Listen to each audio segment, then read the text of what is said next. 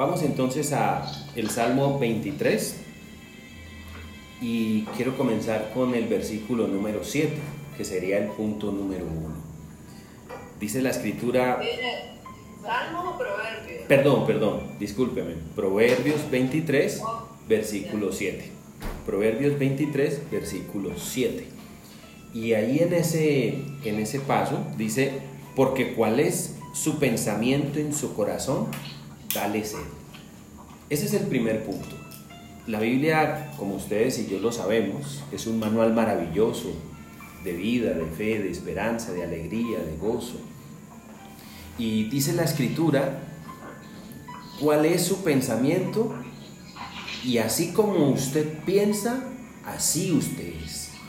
O sea, la esencia misma del ser humano radica y subyace en el modelo de pensamiento que tenga.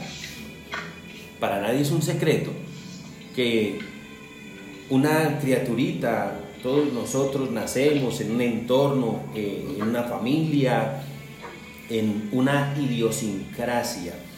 Y de acuerdo a, a ese lugar donde usted y yo hemos crecido, nacido, se va como formando un modelo de pensamiento.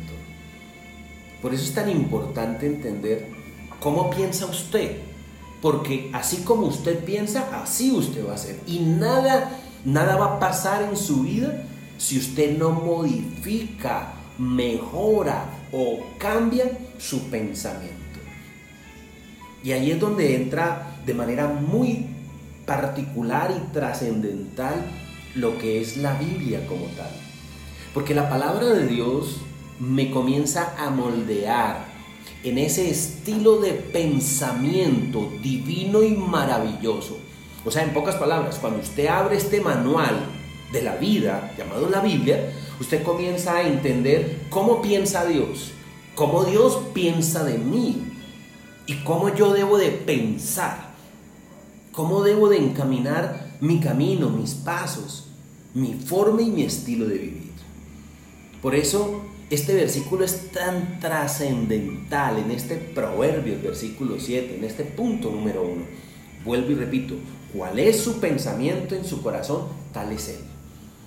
Si usted piensa que usted es un hijo de Dios, que usted es una persona maravillosa, extraordinaria, que usted puede, que va a salir adelante, que prosperará en la vida, pues eso va a suceder. Eso hoy eh, hay muchos motivadores o como lo llaman por allá, coas y demás, entrenadores, líderes, motivadores, que han concluido que esto es verdad. Pero esto hace mucho rato está en la Biblia. Por eso es tan importante cambiar. Yo pienso que uno de los de las grandes, eh, mejor dicho, el gran cambio trascendental que Dios espera que usted y yo hagamos es en la manera de pensar, en el modelo del pensamiento.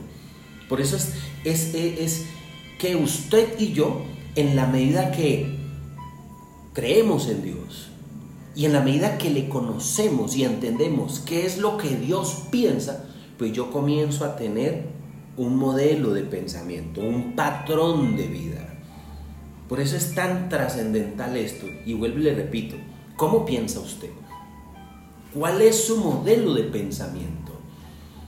Estamos en una sociedad donde hemos crecido con unos pensamientos, digámoslo así, equivocados. ¿De acuerdo? Entonces hay gente que dice, a ver, eh, el que nace pobre, muere pobre. ¿Sí? Eh, mal me ha ido y mal me va a ir. ¿Sí? Y así sucesivamente. Ese modelo de pensamiento todo es equivocado. Por lo tanto, cuando yo, cuando yo comienzo a encontrarme con Dios, de las cosas que Dios comienza a decirme es, todo lo puedo en Cristo que me fortalece. Si Dios conmigo, ¿quién contra mí? Y entonces comienza Dios a cambiar ese modelo de pensamiento. Y si ustedes leen por lo menos Isaías capítulo 43, entonces nos vamos a encontrar con unos versos maravillosos que dice que Dios me creó, que Dios me hizo, que yo soy de gran estima para Dios. Y así, en ese proceso Dios nos quiere llevar. Por eso, Lo clave aquí es la manera como usted piensa. Tal es el pensamiento del hombre en su corazón, tal es él. Hay que cambiar. Por eso la gran reforma, el gran cambio trascendental radica y viene de la mente, del corazón, de aquí adentro, del modelo, de la forma y la manera como pienso, como me concibo, como, como yo veo la vida. Por eso, eso es parte del ejercicio y de la dinámica misma de la fe. La fe sin obras es muerta. Entonces Dios me invita a creer, a creer en Dios, a creer en mí, a creer en el entorno en el cual estamos y que podemos salir adelante, que podemos triunfar en la vida y que podemos ver la gloria de Dios. Ese es el primer punto. Lo segundo que dice el versículo 10, el segundo punto de este Proverbios 23 dice, no traspases el lindero antiguo. La primera parte nomás. No traspases el lindero antiguo. Y el lindero antiguo es lo que Dios ha propuesto desde el principio. Cuando uno se remite a la Biblia, por allá nos encontramos a Moisés en el libro del Éxodo y encontramos cómo Dios establece diez mandamientos. Esos son los linderos antiguos. Desde el principio Dios estableció un código, un orden, una armonía que debe de existir en una sociedad como tal. Si hoy vemos que la sociedad está como está, viviendo los estragos, el desorden, la degradación de la humanidad, es porque el hombre ha ido en contra de esos linderos antiguos. Y el hombre cada día más y más se siente más, ¿qué le digo yo? Entra en una acción de libertinaje, de desorden. Y entonces deja los linderos antiguos. La palabra de Dios, establecida desde el principio, de una manera muy sabia, Dios establece un código de honor, unos principios, una ética, unas disciplinas de vida. Yo no puedo ir en contra de eso, yo no puedo cambiarlos. Pero hoy en una sociedad como esta, pues es muy fácil que una persona deje los linderos antiguos, entonces entre en una moda, en, en unos desórdenes en un concepto y en un modelo de pensamiento totalmente diferente a lo que Dios desde el principio ha querido establecer. Y entonces ahí es donde se produce todo este caos, todo este bendito despelote que hoy por hoy tenemos. Es lo que yo tengo que cambiar. Mi modelo de pensamiento. Cambiemos entonces nuestra manera de pensar y no traspase el lindero antiguo. La Biblia, se podría decir, es antigua, pero es la palabra de Dios. Entonces aquí estamos, aquí está. Por eso cuando yo abro la Biblia, es un lindero antiguo, hace mucho rato, pero es tan actual que me habla aquí y ahora. Me habla mi realidad. La Biblia es eso, como espada de dos filos que traspasa hasta los huesos, hasta los tuétanos mismos. Y eso es lo que Dios quiere, son los linderos.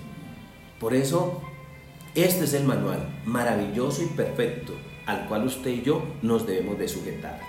El tercer punto, mire lo que dice el versículo 12. Aplica tu corazón a la enseñanza y tus oídos a la palabra de sabiduría. El lindero antiguo, la palabra de Dios. Aplica tu corazón a la enseñanza. Y aquí juega un papel supremamente importante el corazón.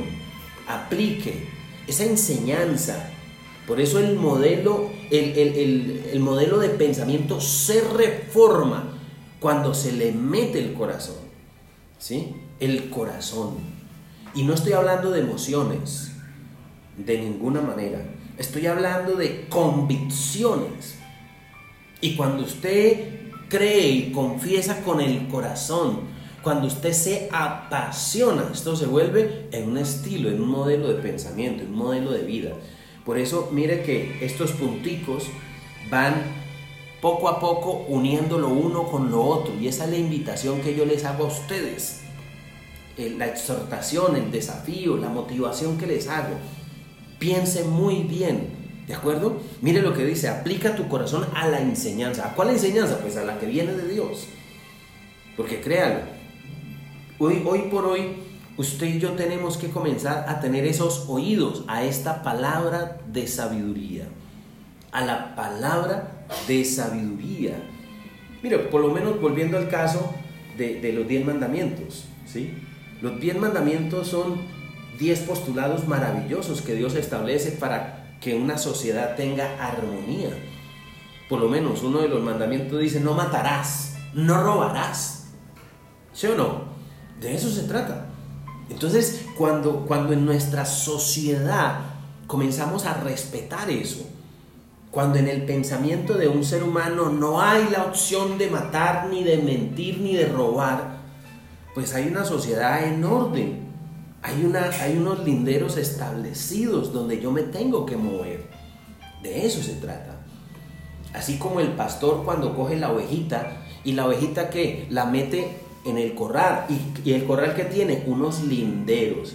Y ese lindero dice, ahí debe de pastar, ahí está el agua, ahí está la hierba, coma. ¿Sí o no? Pero como hay ovejas rebeldes, quieren saltar el vallado, quieren pasarse para el otro lado. Y entonces, ¿qué viene el pastor? No, señor, es aquí, no se me va para allá. Eso de allá es del vecino, ese no es mío. El orden, ¿no? Entonces es importante. Ahora mire lo que dice el, el siguiente punto, el 4. No rehuses corregir al muchacho, porque si lo castigas con vara, no morirá. Y aquí es donde viene interesante. Entonces Dios hace un símil que es muy aplicable a nuestra realidad. Eso es como cuando uno tiene un hijo. Dice la Biblia, no rehuses corregir al muchacho, porque si lo castigas con vara no morirá, jamás. No morirá, todo lo contrario. Ese muchacho va a aprender. Entonces hoy estamos en una sociedad donde hay, perdón pues hay que decirlo, pero hoy hay una teoría de no, no, no le dé duro, tranquilo, déjelo, él solito va a aprender. Mire, hay una historia interesante y es en los Estados Unidos. Por allá en los años 50 salió un psicólogo muy afamado, muy documentado, muy estructurado, muy, muy conocido él a las cámaras de televisión y dijo, señoras y señores, les voy a dar un consejo. Deje a sus hijos, denles libertad. Él mismo va a encontrar su camino, él mismo va a aprender. Muchos estadounidenses norteamericanos copiaron ese modelo y se siguieron así. 30 años más adelante ese señor salió a las mismas cámaras de televisión que hace tiempo lo habían entrevistado y lo vi y, dijo este señor, pido perdón por ese modelo educativo que planteé para mis hijos. Hoy mis hijos son un desastre. Y lastimosamente no tan solo se había tirado los hijos de él, sino quién sabe cuántos más. Entonces, hoy, hoy estamos en eso. Hoy, por lo menos en los Estados Unidos, se educa un hijo y el hijo lo puede mandar al papá y lo meten a la guandoca, lo meten a la cárcel al papá. Y en ese modelito que no, déjelo expresar, déjelo ser él. Es una locura desastrosa. Tenemos que comenzar a cambiar el modelo de pensamiento. Entonces, yo les hablo de mi, de mi realidad. Para los que no me conocen, Carlos, de pronto que por primera vez nos hablamos, el resto creo que nos hemos conocido un poquito más. Pero quiero decirles que yo soy un hombre que tiene 55 años, que tengo dos hijos, mi hijo mayor cumplió 30 años, mi hijo menor va a cumplir 27 años y, todos están casados. Y yo apliqué lo de la Biblia. Yo a mis hijos los discipliné. Vara. Y vara fuerte. Porque yo fui fuerte con mis hijos. Hoy ya mis hijos casados, hombres adultos y demás, nunca, de verdad, quiero decirlo a manera de testimonio, lo digo, mis hijos nunca fueron un dolor de cabeza. Fueron buenos muchachos, no voy a decir que fueron perfectos, créalo, también hicieron sus, sus cositas, pero hay algo interesante. Yo aprendí ese modelo de la Biblia, a mí me lo enseñaron. Discipliné a su hijo, y en esa disciplina crecieron mis hijos. Pero hoy hay padres que, que aman a sus hijos y no los disciplinan porque pobrecito le va a doler. No, es que el, el dolor es necesario. El dolor es necesario. Es más, para los que les gusta esto del éxito, les quiero decir, ¿sabe cuál es el gran maestro del éxito? El fracaso, las caídas, el que se raspa las rodillas, el que se cae de ñatas contra el piso. Ese.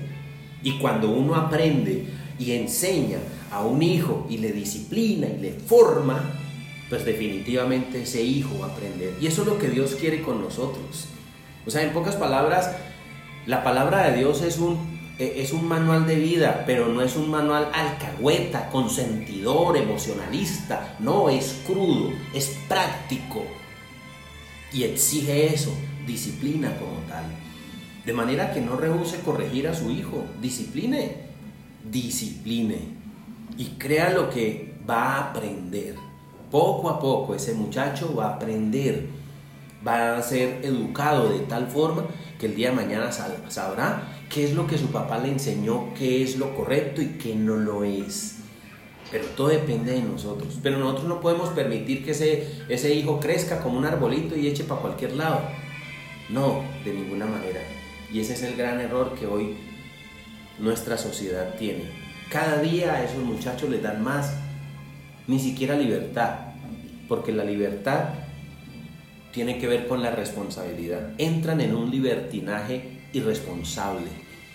Y eso es lo que hace que hoy muchos muchachos pierdan el camino y anden desorientados, en una crisis existencial de, que, no saben ni siquiera qué son. Y crea lo que esto es complicado. Entonces, el versículo 14 nos, nos indica el, el paso número 5. Lo castigarás con vara y librarás su alma del Seol. Y de nuevo, habla de la vara, la vara. Vara tiene que ver con disciplina y vara tiene que ver con dolor. Ya claro, por allá Hebreos 12 eh, dice, al hijo que amo, disciplino. ¿Está claro? Y eso es, el amor tiene que ver con, con disciplina, con dolor. El amor tiene que ver con eso. Y vara. Entonces ustedes y yo de verdad necesitamos aplicar. Vuelvo, volvemos a lo mismo. Lo que dice la escritura. Al punto número uno. ¿Cuál es el pensamiento en el corazón? Así es él. Y si en el corazón de esa persona ha existido disciplina, ha existido vara, pues el modelo de pensamiento de esa persona va a ser diferente. Porque una persona que ha, que ha sido disciplinada con vara sabe que las cosas no son fáciles, que todo requiere esfuerzo, que todo requiere trabajo, que todo requiere lucha, sacrificio, que las cosas no se vienen de la noche a la mañana y gratis, nada es gratis. De eso se trata, de que nosotros cambiemos, mejoremos nuestra forma y nuestra manera de ser. Por lo tanto, le invito para que apliquemos estos principios. El punto número 6, versículo 19. Oye, hijo mío, y sé sabio, y endereza tu corazón al camino. Y volvemos al corazón. Y está hablando el Señor del corazón. El epicentro de todo esto es el corazón. Oye, hijo mío, sé sabio. ¿Qué es ser sabio? endereza tu corazón al camino. Eso es ser sabio. A mi camino no, al camino de Dios. Eso es ser sabio. Ser sabio no es tomar mis propias decisiones. Ser sabio no es dejarme llevar por lo que la mayoría piensa. Ser sabio es escuchar lo que Dios dice y dejarme guiar por esos planteamientos de esperanza, de fe, de armonía, de gozo, de entusiasmo, la palabra de Dios. De manera que, ojo con eso, el corazón. Endereza tu corazón al camino, porque el corazón tiende a, a torcerse. Es muy fácil, es muy sencillo. Hoy por hoy estamos en una sociedad donde de una manera muy fácil, oíganlo bien, cualquier cosa como que nos nos confunde. Nos confundimos, perdemos el camino. Y como dice Isaías capítulo 5, ¿sabe qué dice? Es muy fácil decir que lo dulce es amargo y que lo amargo es dulce. Es muy fácil confundirse. Muy fácil confundir y decirle a la verdad mentira y a la mentira verdad. Y eso es lo que está pasando. Y en, esas, en esta sociedad estamos. Por eso hay que tener mucho cuidado y todos los días estar agarraditos de Dios para no perdernos. Eso sucede como, como un piloto que se sube a un avión y entonces el avión tiene que meterle una información precisa para saber a dónde va. Y mire, mire los que saben, ¿no? Yo no sé nada de esto, pero lo he leído por allá en varias experiencias que han tenido algunos personajes.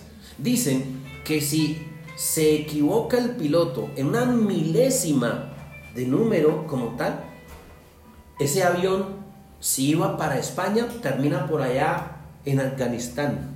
¿Sí? Imagina dónde va a llegar. Entonces lo que ustedes y yo tenemos que tener en cuenta es eso. Y así sucede con la Biblia, con la palabra de Dios. Una, un medio error, una equivocación y vamos a terminar por allá en otro lado. Vamos a terminar haciendo lo que no corresponde. Por eso es tan importante ser tan cuidadoso, tan cuidadoso. La palabra de Dios es única. Y para esto ustedes y yo tenemos que aprender. Mire lo que dice el versículo 20, que es el punto número 7. No estés con los bebedores de vino, ni con los comedores de carne, porque el bebedor y el comilón empobrecen, y el sueño hará vestir vestidos rotos. Ah, claro. No ande con el bebedor, no ande con el comelón. Mucho cuidado con eso. El problema nuestro radica precisamente en eso. Es que muchos de nosotros estamos equivocados. ¿Con quién nos juntamos? ¿Con quién nos rodeamos? ¿A dónde voy? ¿A quién estoy escuchando? Esas son las palabras que tengo que responder yo. Claro que sí. Mira, a mí me gusta contar un chiste. Un chiste que un día un borracho a las 3 de la mañana iba para su casa. De repente perdió las llaves y estaba agarrado de un poste donde estaba la luz, buscando las llaves. Llega un policía y le dice al borrachito, Señor, ¿qué hace? Estoy buscando las llaves de mi casa, se me perdieron. Y entonces dice, dice el policía, ¿y dónde las perdió? Dice, allá. Y señala un lugar donde no había luz. Dice, y si le perdieron allá, ¿por qué las está buscando aquí? Y el borracho dice, porque aquí hay luz. ¿Entienden la enseñanza? ¿Mm?